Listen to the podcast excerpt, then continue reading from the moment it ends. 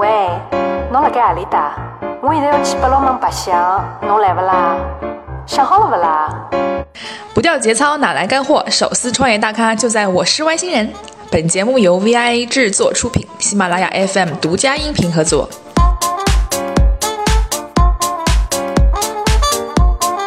啊，女生们，今天注意啦！我们把你们的吃喝玩达人请来了。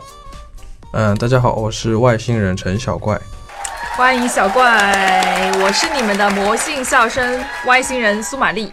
好，那我知道魔都的小伙伴应该都挺了解小怪的。那手机前应该还有些不了解小怪的，我们让小怪来三十秒迅速安利一下自己，介绍一下你的周末做啥，好不好？嗯，好，好。开始，嗯，周末做啥？其实是我在二零一三年年底和我的合伙人一起创办的一个微信公众账号。其实目的是帮是帮帮助一些直男解决就周末约会带女朋友去干嘛去玩什么的呃困扰。然后逐渐逐渐到现在，我们在上海有五十多万的粉丝。然后我们所有的粉丝都是关注于吃喝玩乐的吃货玩货啊，所以呢，我们也立志于把所有的魔都的有趣好玩的事情推荐给所有我们的关注者。谢谢。哎，今天是正好是那个白色情人节，小乖。嗯，对啊。有没有就是给就是手机前的直男们推荐一下，白色情人节应该带女朋友去哪？就像我上周刚介绍的那个绍兴路上有很多。嗯，很文艺的咖啡馆啊，有餐有书，然后有一些出版社，嗯，就是可以逛一逛、散散步，然后找一家小的咖啡馆吃个简餐，就还蛮不错的，因为人很少，蛮适合约会。是是是，我觉得在上海约会就是怕人多，所以就是周末做啥是一个关注于吃喝的一个微信订阅号，是吗？嗯，吃喝玩乐，吃喝玩乐。呃，其实我本人也是那个周末做啥的粉丝啊，只要有关于吃喝这些信息，我就一定会打开周末做啥的订阅号。那我就是很想知道你们这些一手信息是怎么拿到的呢？嗯，最早。阶段是可能自己，我本身比较喜欢去到处逛、吃啊、玩啊，就到处会去看。嗯，那逐渐逐渐，我们现在有自己的团队，嗯，然后我们还有很多粉丝，我们还有很多朋友，然后他们看到好的、玩的、新的，特别是某一些，嗯，在餐饮圈也会有一些名气，然后他们会有一些新餐厅或者有一些新的场地、玩乐、展览，都会主动把信息给到我，告诉我。了解啊，就是你的工作平时自己就是已经在去这些这些店家是吗？那我问你，一周大概你要花多少时间在就是实地的去这些店家？呃，我现在一周可能会一天可能会用三四个小时吧，就会每天都会考察。哎，对。那团嗯，那你们团队呢？团队人员会去？我们现在团队会有四个人，也会在外面拍。就是我们我们出一条帖子，可能会拍摄的工作量会比较大。嗯，比如说我们介绍一条马路，介绍。一一系列的主题餐厅可能会每一家都会要去拍一下，就工作量还有路上的交通时间成本还是挺大的。一天能拍就是多少家呢？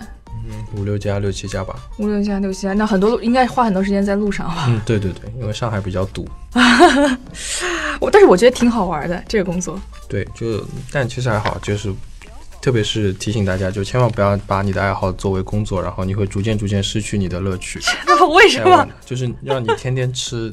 甜食或者天天吃同一种东西，就一定会吃到想吐。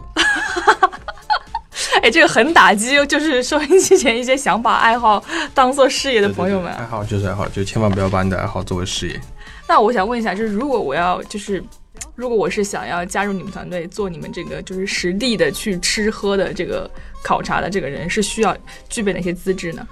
呃，首先就是要是真的很爱好，嗯，这件事情。第二点呢，就是你要有一个很善于发现小众另类的东西的眼光，嗯，然后你要比较正能量，然后呃，你要有比较好的拍摄技巧哦，要会拍会修，然后去会介绍，要把一个东西挖掘出来，嗯，然后还有比较强的沟通能力，你要跟。商户跟那些小店的老板，甚至是一个路边摊的叔叔阿姨，你要去把他的点，把他的故事挖掘出来。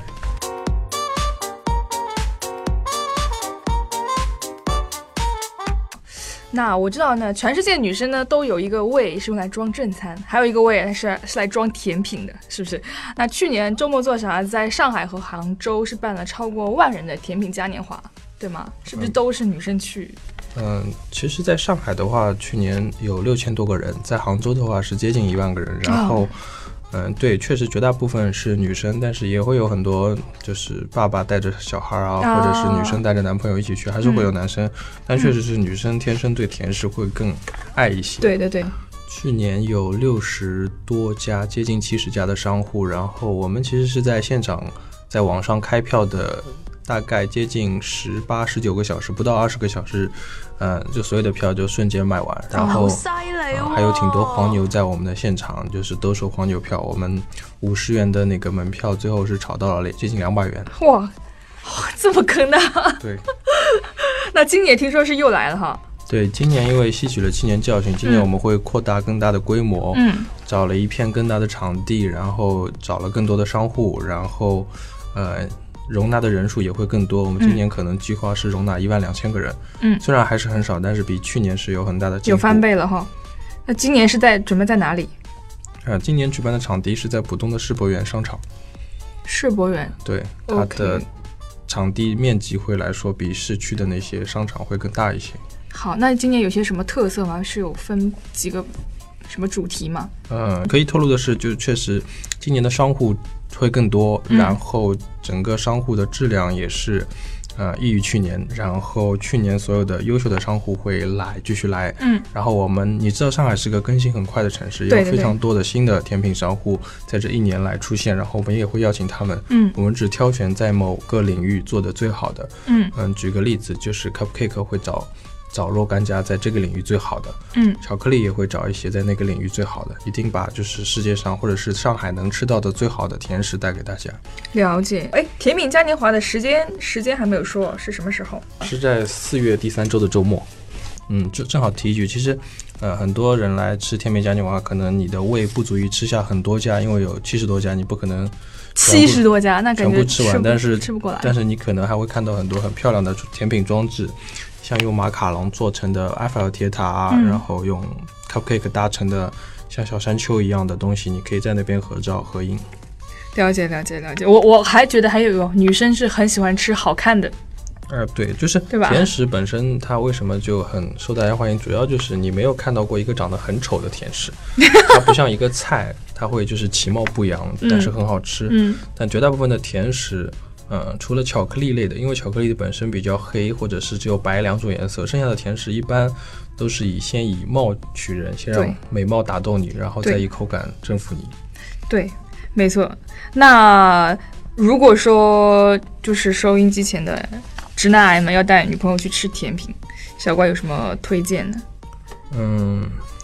其实可以看了，一个是找一个环境好的，因为我觉得如果是吃甜食的话，其实一个环境很重要。嗯，要找那些环境非常优美的下午茶，对对对，或者甜食店。然后第二呢，嗯，要就是先了解你女朋友就是真真正爱吃的是什么。就就像我说的，世界上的甜品有千千万万种。是，嗯，在上海能买到的可能有百分之七八十吧，但是这七八十里也也会分成甚至一百多种种类。对，蛋糕、巧克力。派各式各样的东西，那一定要就是先了解她喜欢吃什么，然后去找到那个领域最好的。如果你找不到，你可以来我们甜品嘉年华现场看一看。对，安利的太好了。关注最火爆创业媒体 VIA 微信订阅号 VIA 人物。哎，为什么在北京做的甜点是没有在上海做的好？其实我跟我感觉是跟整个城市的文化氛围，因为其实甜食啊，嗯，就是下午茶，其实本身氛围，我觉得全国最浓的应该就是上海了。其实其他城市，你你你会发现，就是它就大家整个。整个餐饮圈，他们可能更关注一些其他当地人喜欢的那些吃喝。那上海人可能会更小资一些，所以很多甜食、下午茶其实都是在上海起家的。是的，是的，是的。北京人民最爱吃的是什么？我觉得是火锅跟酒吧吧。火锅和酒吧。啊，对。就吃火锅喝酒，感觉很北北方的感觉啊。啊，据你了解，就是。目前上海最受女生欢迎的这些甜品能聚集在哪哪几块地方？你说地区好了，就大范围的。这么几个嗯区吧，一个是在静安寺附近会有很多甜品，嗯，然后第二个是新天地区，嗯，新天地区也会有非常多的，这两个区域是我目前观测下来，就是整个下午茶、甜品啊氛围聚集最浓的，嗯，但是新天地很多人呐，呃，其实新天地附近还是有一些小马路，人不会很多，像那个自中路啊、淡水路啊，嗯，啊，淡水路我知道。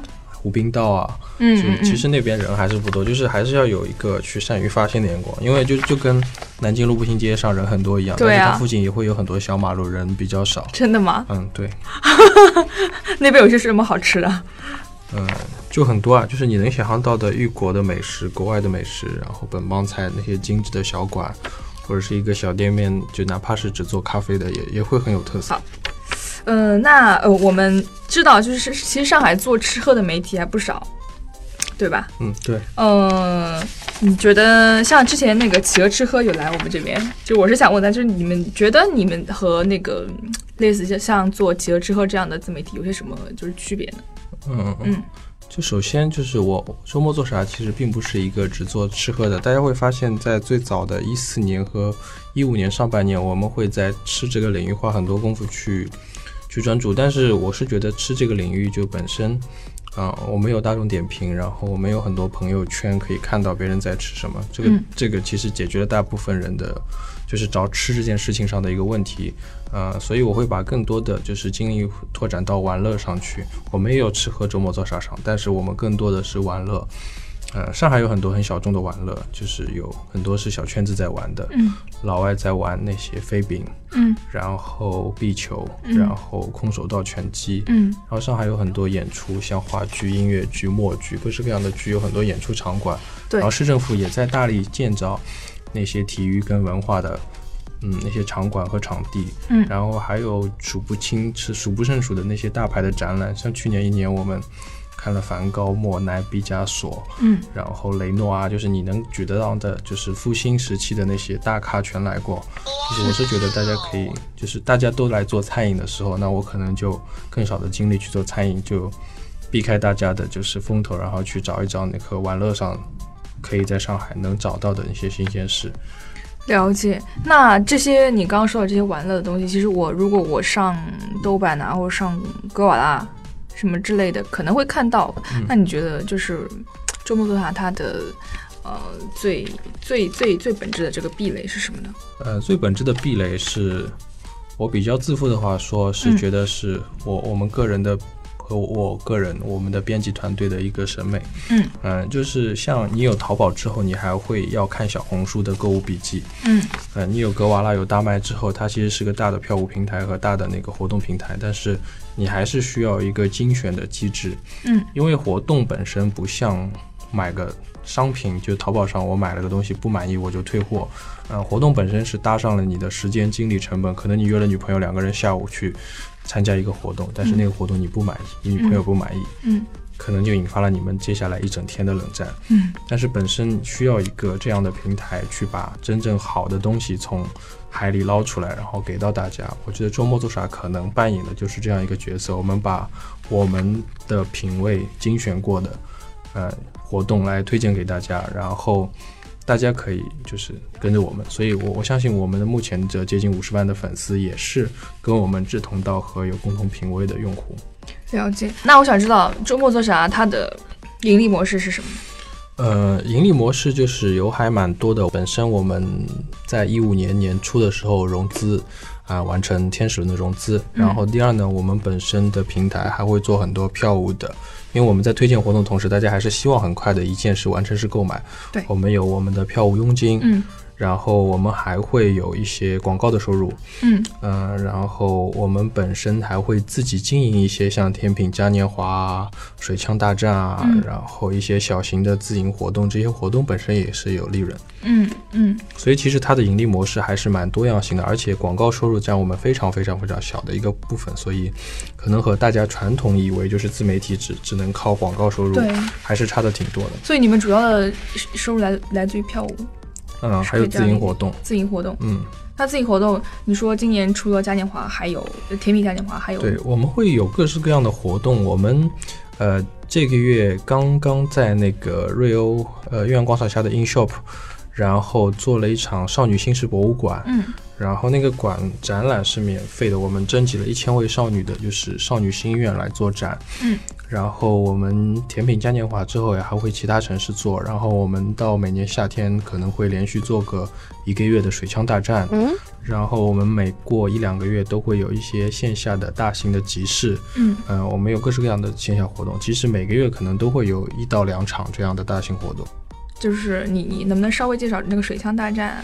水枪大战其实很好理解，我们会租一个就户外，就是类似于真人 CS 这样的场地，然后给大家就是找上 DJ 来，带上烧烤，带上啤酒，然后买票的人可以进去去玩水枪啊，有水雷啊，然后大家可以打水枪，然后水枪完了之后可以喝点啤酒啊，吃吃烧烤啊，聊聊天啊，其实是夏天一个蛮在国外国外还蛮风靡的一个活动，是是是。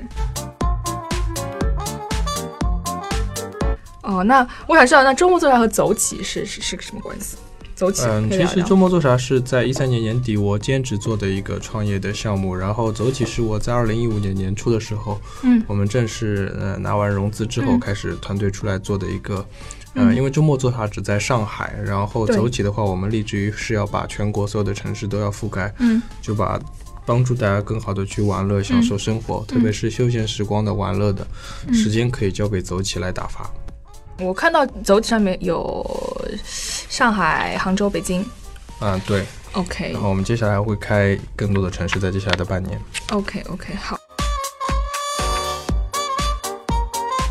我们知道，就是你小关，你刚刚说你们是一五年年初就是融了钱，嗯，对吧？呃，那现在一一年一年了，对。那你们下一步的计划有有吗？嗯，下一步计划就是在业务层面，可能是往更多的城市开拓在 APP 上，嗯，然后就这样，对，就是往往大往大做，然后多开一些新的城市。那新的城市就是需要投入些哪些资源呢？招人，招人。就完了，就招到好的人，然后在那个城市。我们这个其实公司的运作模式更更寄托于人，因为本身就是我们会创会需要一些买手去找到好的活动。第二，我们会需要就是呃好的人去策划一些活动，像我们做的甜品嘉年华、水枪啊、少女心事博物馆，就各式各样的活动。其实其实本身它的执行并不是很复杂，但是缺的是一个很好的创意点去执行。目前来说，我们公司本身。百分之九十以上的我们的成员都是我们以前的粉丝，就是啊，粉丝过来的。微信账号的粉丝，所以其实并没有 care 他们之前在做什么，他们有可能之前是做的完全无关的，可能是在做奢侈品的，嗯，可能是是个做财务行政的，嗯，那他们就这样子全职全职到你们这边来了，对对对，哇塞，这个就是真真粉，那是因为是喜欢你小怪是吧？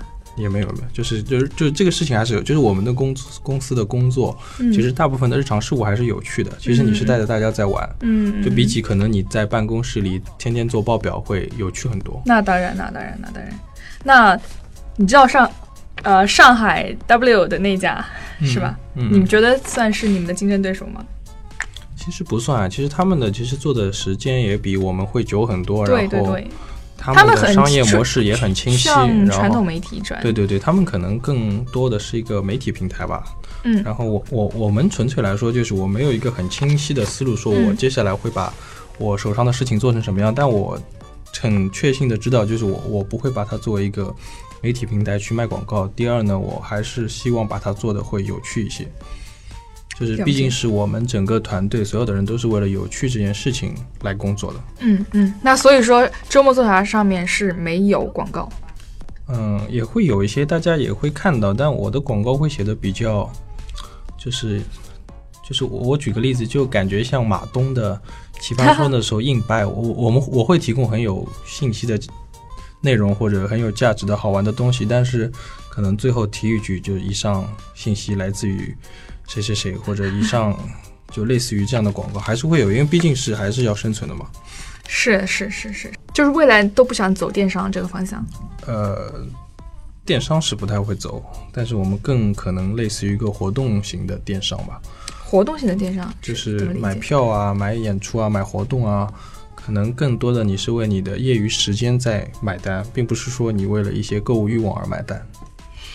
了解了解，就我我我如果想要玩儿，我我可能先要找周末做啥，对，至少在上海就是至少在上海，就是你你如果每天保持阅读周末做啥的话，我相信你在周末一定不会是闲的找不到去干嘛。啊，就一定不会无聊，一定会有方向。对，好，OK OK，好。那啊，今天呢，小怪是带了些甜品到我们的录音现场，等会儿就我们就会去试吃那个甜品啊。重点呢。呃，这次甜品我们是不会独享，我们是请了四位歪星人的粉丝啊，在我们的那个微信群中抽中了，待会儿一起来吃这个甜品。OK，好，那我们现在在这个试吃的现场，我们眼前呢有很大一片非常漂亮的甜点。我们现在呢先请小怪和这个商家来简单介绍一下我们现在眼前这些甜点，好不好？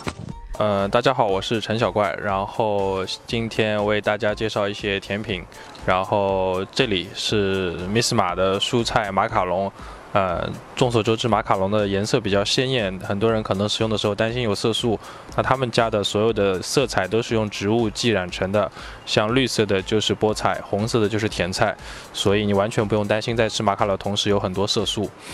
呃，然后这这一大块黄色的呢，可能如果因为大家只能看到视频，没有办法闻到味道。如果你可以近距离闻一闻的话，就会闻到很重的榴莲味道。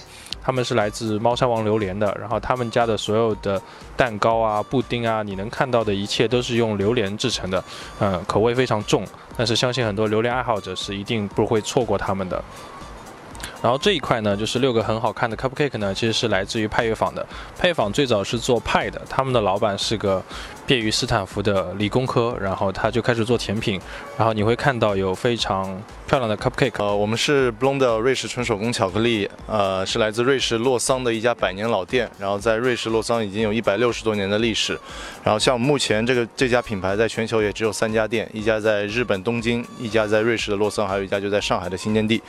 然后像我们店呃比较有特色的产品是这这款呃巧克力锤，呃它为什么叫巧克力锤呢？因为呃最原本最原始在欧洲所有巧克力都是用做成一大块，然后都是用锤子，然后把它敲成一块一块的，所以把它取名为巧克力锤。呃，大家好，我是来自 Woody Baker 的 Jonathan。然后呢，呃，我们 Woody Baker 的话，主要是做起酥类的一些烘焙。呃，比如说羊角甜甜圈，就是羊角甜甜圈是什么呢？就是说它是拿 croissant 和 donuts 的一个结合，做成千呃千层酥的那种甜甜圈的样子。那它是在2013年在纽约，嗯，Dominic Anson 他发明的一个嗯。一个混搭类型的一个甜品，然后呢，它的话主要的话，嗯，特色是现场嗯制作。接下来我们看到那么多的甜品，所以一定是分享给大家。我们也请了我是外星人的粉丝来现场试吃我们的甜品啊，然后欢迎大家吃吧。好，那我们现在粉丝呢，现在已经在试吃了。我们现在找几位粉丝来，就是聊一聊他们这个试吃的这个感想。做的非常好吃，没有别的词了，那 已经好吃到让我冷静一下，可以吗？会不会怕胖？嗯，就是吃的时候，请让我忘记这一切。你说满嘴榴莲味儿是不是略尴尬？我已经感觉到你满嘴榴莲味儿了。澳大利赫本生前超喜欢吃的巧克力，看澳大利赫本这么苗条，而且黑巧克力有减脂的功能，所以我觉得它应该也不会发胖吧。哦，我现在吃的是巧克力锤，然后。呃，这个味道非常不错，然后它的包装呢非常精美，非常适合来送给男女朋友之类的，里面非常的精致。OK，好，那听完粉丝的点评，我们都觉得这些甜品很诱人哦。那想知道我们到底吃了些什么呢？可以去看我们在 VIA 人物上发的图文中的视频。好，那我们现在一起去回录音棚。那小怪再来介绍一个在走起上面最好玩的活动吧，来推荐一下。嗯，其实就还真的是蛮多的，没有说最好玩的，可能会有一些呃户外运动类的会比较好玩。然后我们还会有一些直升飞机的课程，直升飞机的课程可以在上海的周边上可以买到，对，买到就是虽然会单价比较贵，但是可以在上海就是去试开一下直升飞机。然后学做一下零零七，这样的感觉也也是挺好的。当然还有很多女生喜欢的一些 DIY 的工艺啊，做笔、做梳子、做各式各样的东西。嗯。